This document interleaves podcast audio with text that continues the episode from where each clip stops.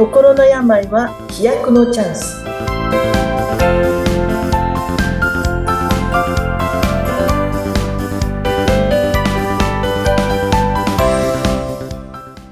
こんにちは。精神科専門医の田中理香です。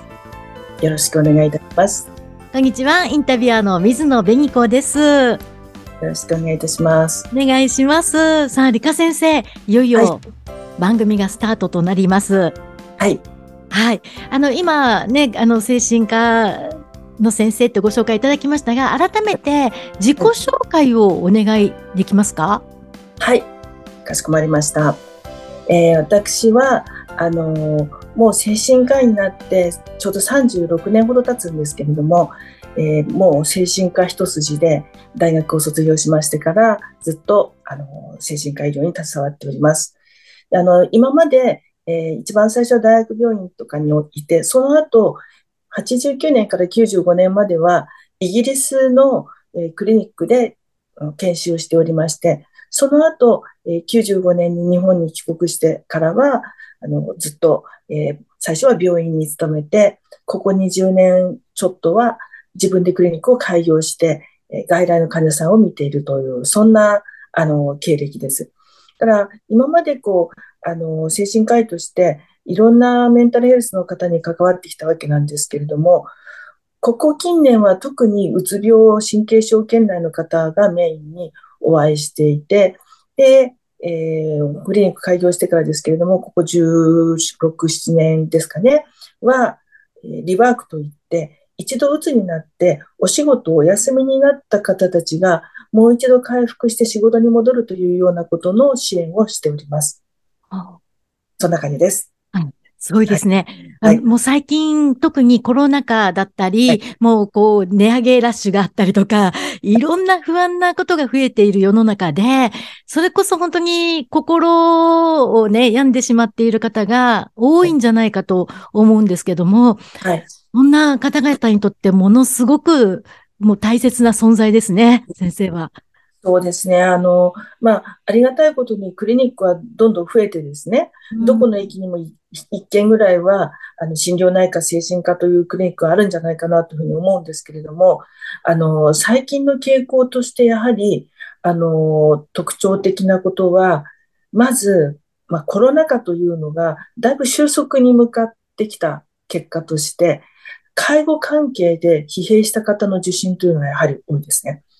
あの、はい。高齢者に関わるようなお仕事をしてらっしゃる方は、未だにゼロコロナでやってらっしゃるんですよね。うん、そこからもう本当に疲れてしまって、ちょっと辛いっていうことであったり、あるいは、あの、その逆でリモートワークで、あの、都合が良かった方たちもいっぱいいらっしゃって、で、リモートではダメだと、ちゃんと会社に出てこいっていうふうに言われたり、学校に来なさいっていうことが、それが負担になっていらっしゃるっていう方とかですね。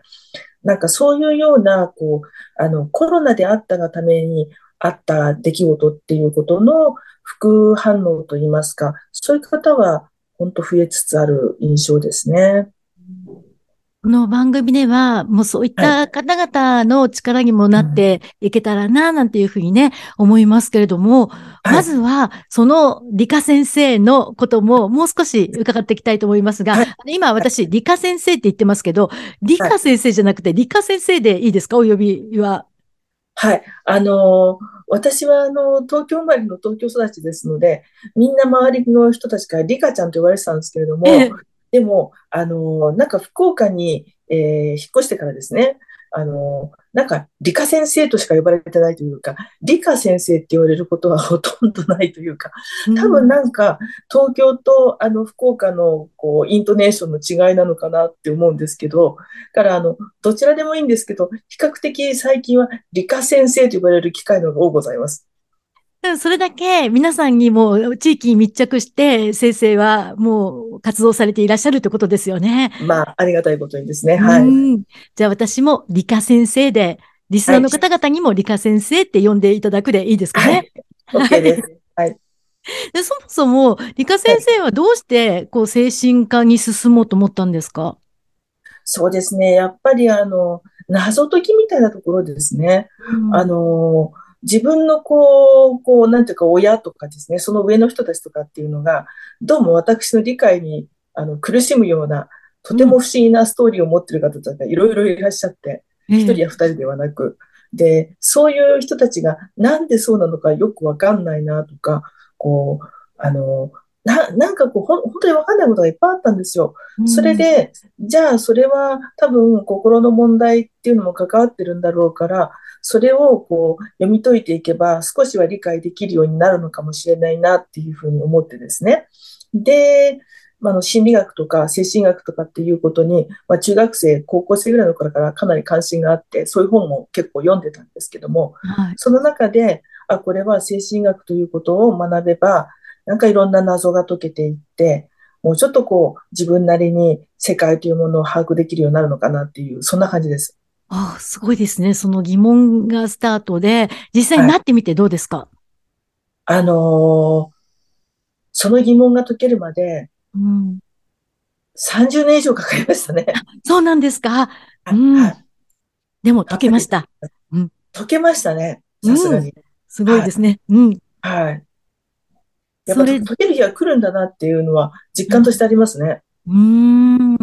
いや、でもそれって、やっぱりいろんな意味でも私たちにも勇気づけられることで、はい、やっぱ続けて頑張ってこうやっていけば光が見えるんだなってことですよね。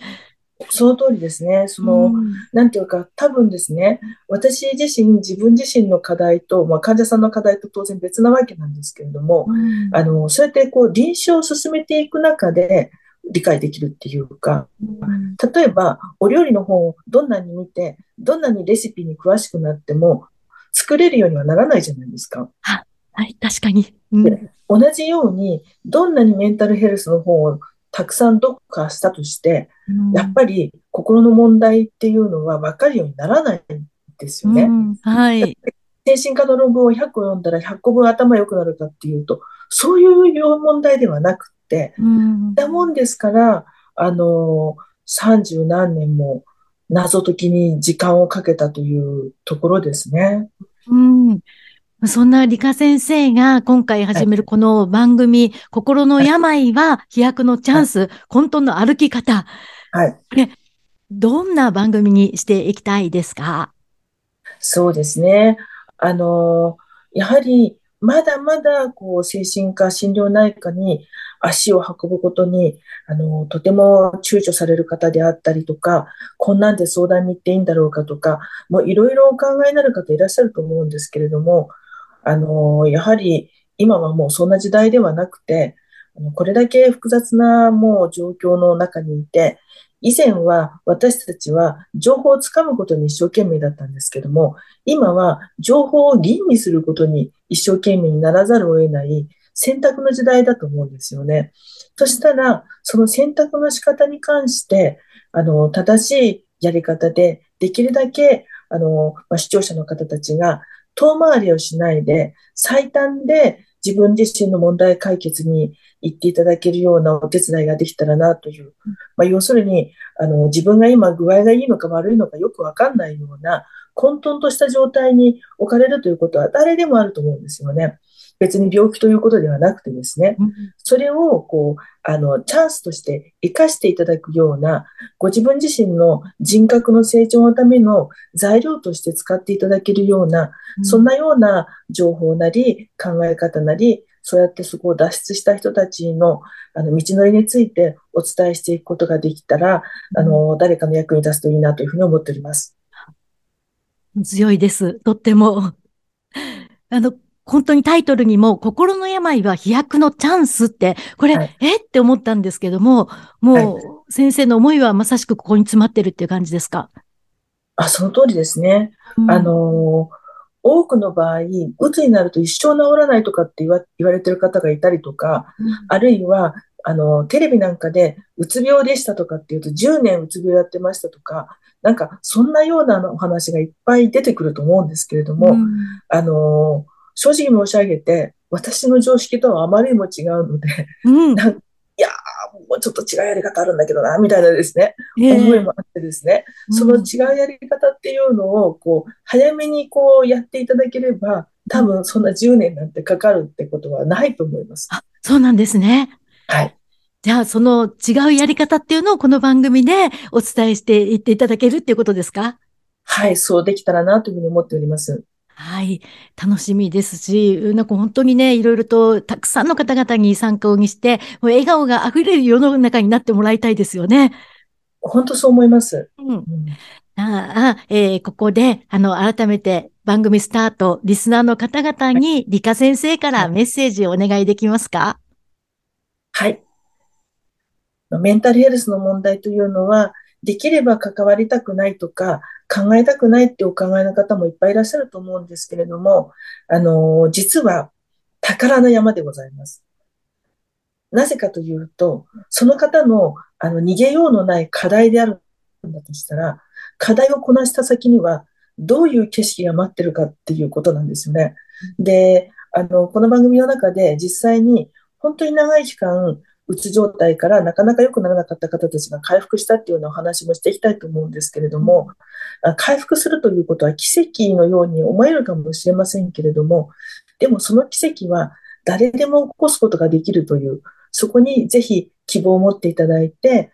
どんなに今調子が悪くても、それはプロセスの一部分にいるだけで、先があるんですよっていうことを皆さんにお伝えすることができたら、あの、幸せだなと思っております。よろしくお願いいたします。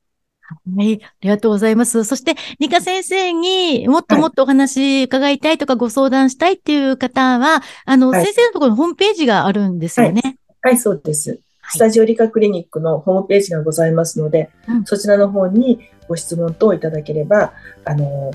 ひょっとして回答するのに時間かかるかもしれませんけれども、うん、あの、お答えしたいと思っております。はい、えー、では理科先生の、えー、ホームページの URL はこの番組の説明欄に載せておきますので、はい、こちらもぜひチェックしてみてください。では、はい、理科先生、これからどうぞよろしくお願いいたします。よろしくお願いいたします。ありがとうございました。ありがとうございました。